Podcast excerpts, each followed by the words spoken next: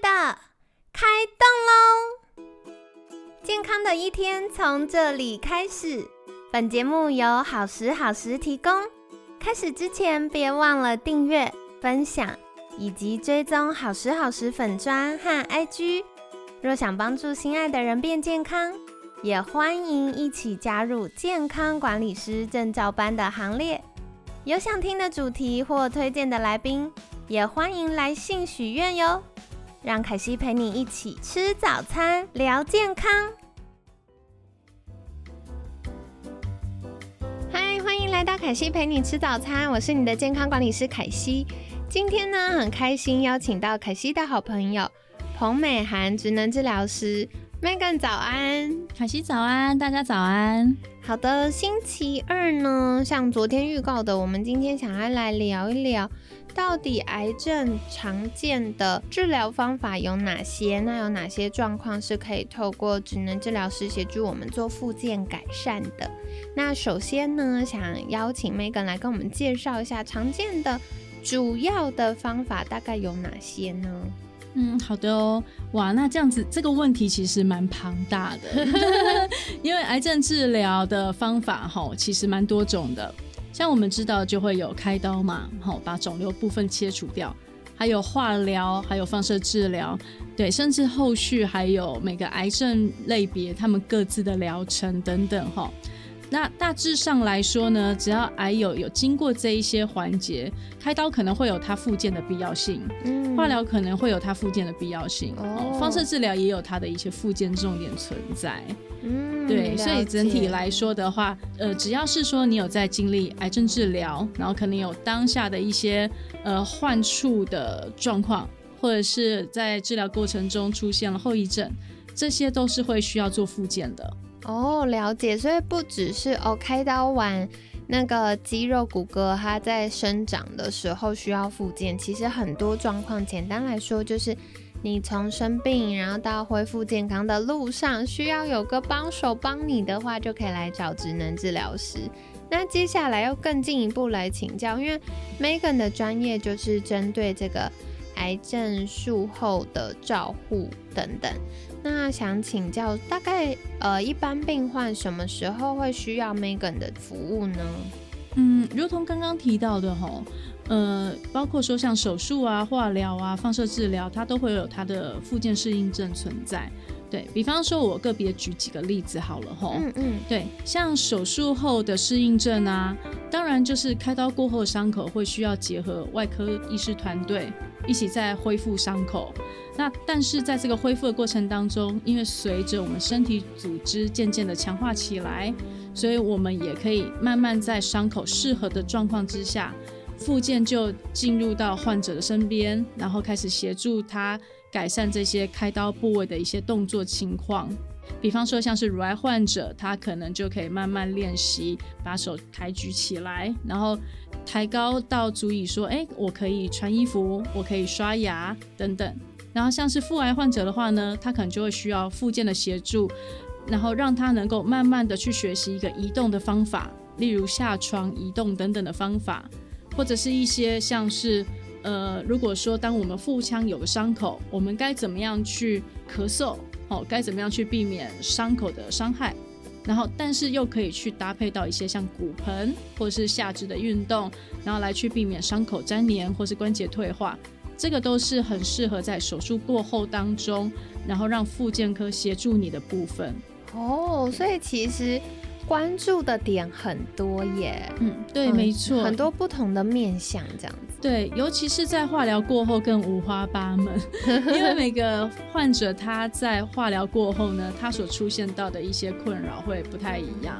哦，了解了解。那接下来我想请问，嗯，我们都知道这个复健很重要，可是我自己的经验是，复健科其实有分健保跟自费，那。如果今天我想要选择一些比较积极的处理，特别是针对我癌症的治疗过后有的一些状况的话，自费的附件可以协助我们什么呢？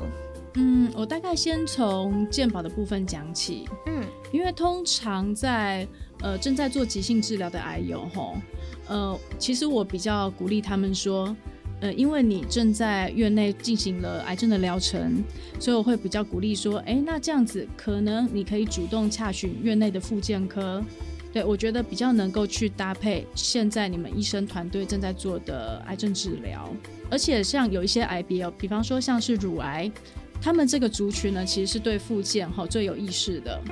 然后，所以其实甚至说，呃，外科医师团队或是个案管理师，他们可能就会有一些呃准备好一些简单的复健卫教的方案，或者是有搭配一些呃复健科的，比方说床边治疗的服务。好像这样子的话，其实他们这一种虽然是健保治疗，但是他们可以环环相扣，在院内彼此就可以去做很好的合作了。好，对，但是呢，复健科通常会提供的就是一些比较基础的健保复健，他们可能就会有一些呃时间上的一些拿捏啦，或是项目上的限制啦等等，或者是说他们做的会比较是一个比较普遍性的一个疗程。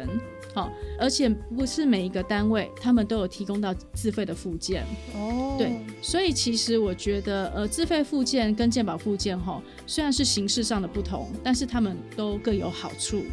对，像自费的附件的话呢，它能够给予什么样子的优点？首先，第一个就是自费附件通常都会是一对一的进行。那像一对一的话呢，就能够去做到比较深入的评估，然后了解癌友正在经历的疗程，还有他自己个人的问题困扰会是在哪边。那我们就也可以有足够的资讯，还有足够的专注度，可以去帮他打造一个适合他自己的复健方法。嗯。那甚至呢，像是自费附件，我觉得也有更好的一个地方，就是说，呃，可以针对患者他主要的问题去做深入治疗。比方说，像以淋巴水肿来说好了，呃，淋巴水肿的健保附件治疗呢，可能通常都会是在呃机器的介入，比方说像是做循环机哦，或者是做电疗。然后少部分的单位，他们可能会很用心的准备了治疗师帮他们做一个间断的徒手治疗，对，但是时间还算蛮有限的。呃，如果说是针对严重一点点的淋巴水肿，比方说他的肢体呢就已经肿得比原本健康侧的手脚还要肿的两倍大，真的，Megan 有跟我分享 过那个照片哦，我就发现哇，本来一个很纤细的女生，就她那另外一只就是这个患部的。这一侧的那个手手呢，哇，就肿得像莲藕一样。对对，比方说像是乳癌患者，他可能呃做了乳癌治疗的这只手，他可能会肿得两倍大。哇哦。对，然后包括说像腹癌患者，他可能两只脚也都会出现淋巴水肿。嗯嗯。对，然后所以像是针对。这一种哎比较有重度的附件需求的患者呢，自费附件就可以提供他很完整的介入。比方说，除了刚刚我们提到的哎循环机啦，或者是哎徒手的治疗啊，这个时候可能我们徒手治疗就可以做的比较多的范围，然后比较能够花时间去切换不同的手法去做去做改善，甚至还可以协助他去搭配一些额外的特殊技术，比方说像是我们会用。特殊的压力绷带去压制住这个水肿的蔓延哦，对对，或者是说呃提供他一些护肤，或者是使用一些呃特殊的辅助器材，好，比方说像是除了压力绷带之外，也有像压力衣物，对，压力袜等等，或者是说呢教导他更多在家里面可以去做的一些复健运动，是，对，所以整体来说。呃，自费附件吼，它可以有比较大的空间去让治疗师发挥他的专业，然后以及可以让治疗师可以更深入到患者去讨论他们的需求。对，所以这个是我觉得是自费附件它好的地方。对，但是呃，就如同我前面所提到的，其实健保附件跟自费附件，他们是可以互相去做搭配的。对，依照不同的时间性、急迫性，或者甚至是像患者的预算或是时间的时间充不充足，这些都可以去做一个选择。对，就像刚刚 Megan 讲到的，因为像。监管师也常常要跟大家咨询，咨询就要咨询好多好多问题，为什么呢？因为也是要考虑到这些，那更何况是已经呃在生病的阶段，怎么样可以把时间、精力、预算花在刀口上，然后对我们整个治疗后恢复健康的这个历程，可以有一个最迅速有效的那个方案呢？那这个就是很重要的。对，所以呢，大家其实这边也是小宣导一下啦。可惜觉得，如果在生病的阶段，我们尽可能的去了解多元的医疗资源，那这样我们就可以做更完善的评估。那最后我也想要再请教 Megan 的，就是之前凯西听说有一个东西叫预先复健，一般我们都是治疗后开始针对呃恢复到生活或恢复到正常身体机能做复健。什么叫预先复健呢？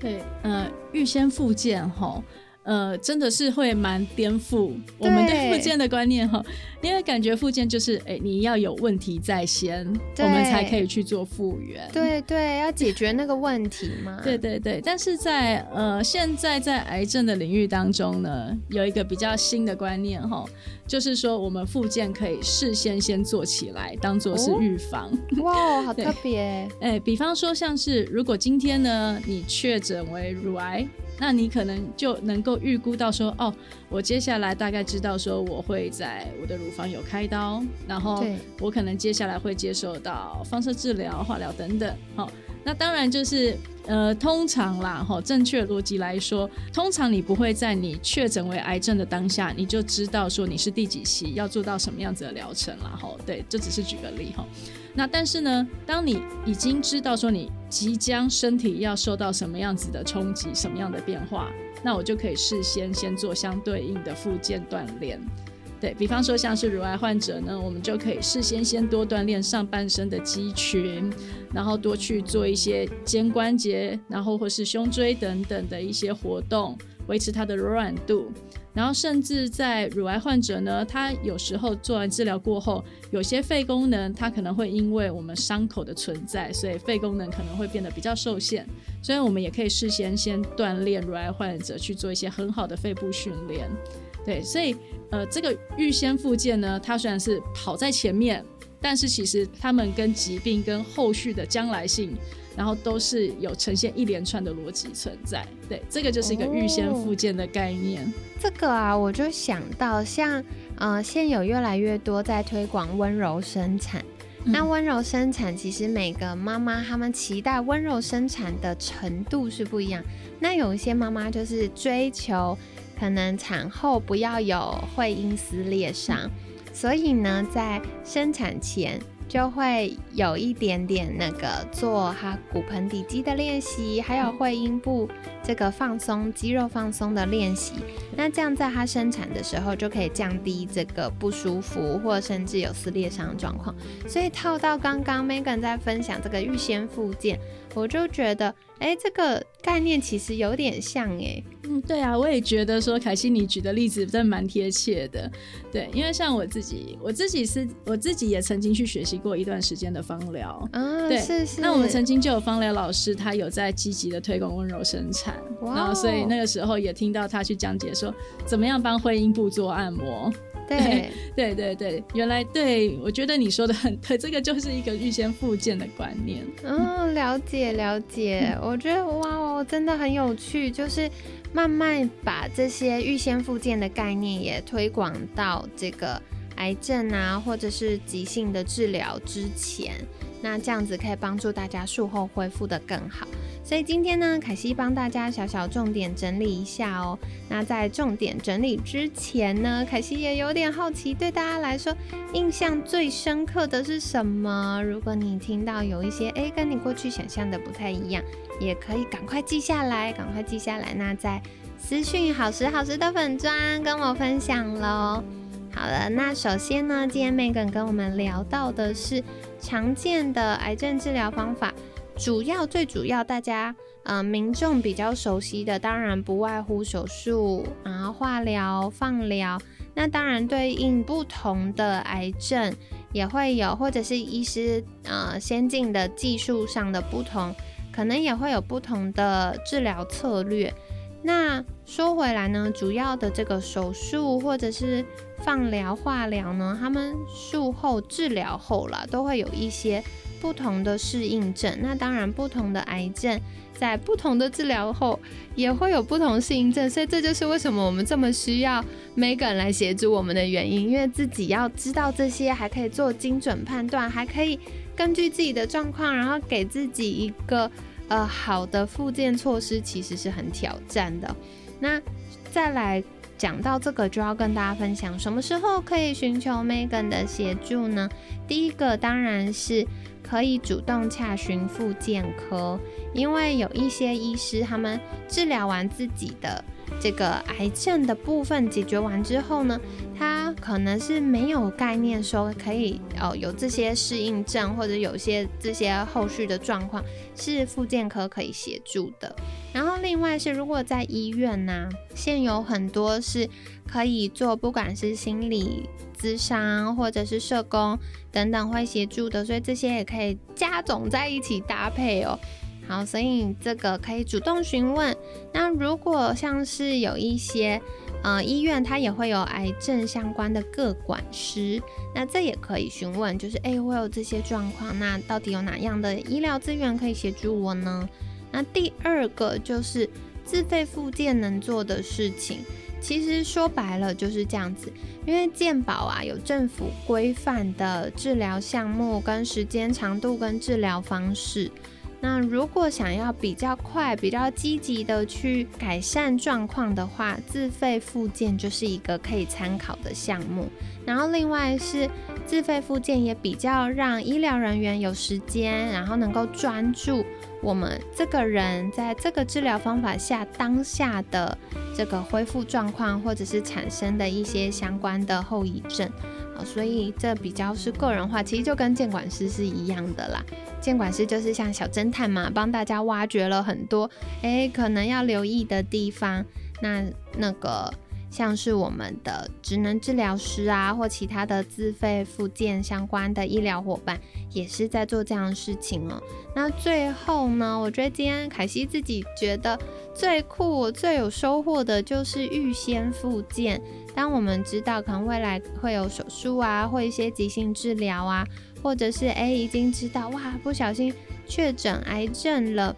那我们有一些是我们在治疗前或正在治疗的过程当中比较前期就可以搭配做的事情，那这样子呢就可以帮助我们恢复的比较快。讲到这个额外，我又想要讲一个例子。因为凯西太喜欢宝宝了，所以我的专业比较多都跟生产有关。那像嗯怀孕的妈妈们呢，我们就会鼓励妈妈多走动，然后在呃医生评估安全的状况下，可以适度的增加一点点呃肌肉的训练。那这样子呢，可以帮助自然产的妈妈，她比较有这个体力。然后撑住到最后一刻，然后把宝宝生出来，比较不会在前期因为用力过度或错误施力方式，很快就累了这样子。好，所以这个呢也是有一点点像的概念哦。那另外我们也知道，如果有比较多的肌肉又自然产的话。恢复就是呃，这个生产完恢复的状态也是也是比较快的，或者是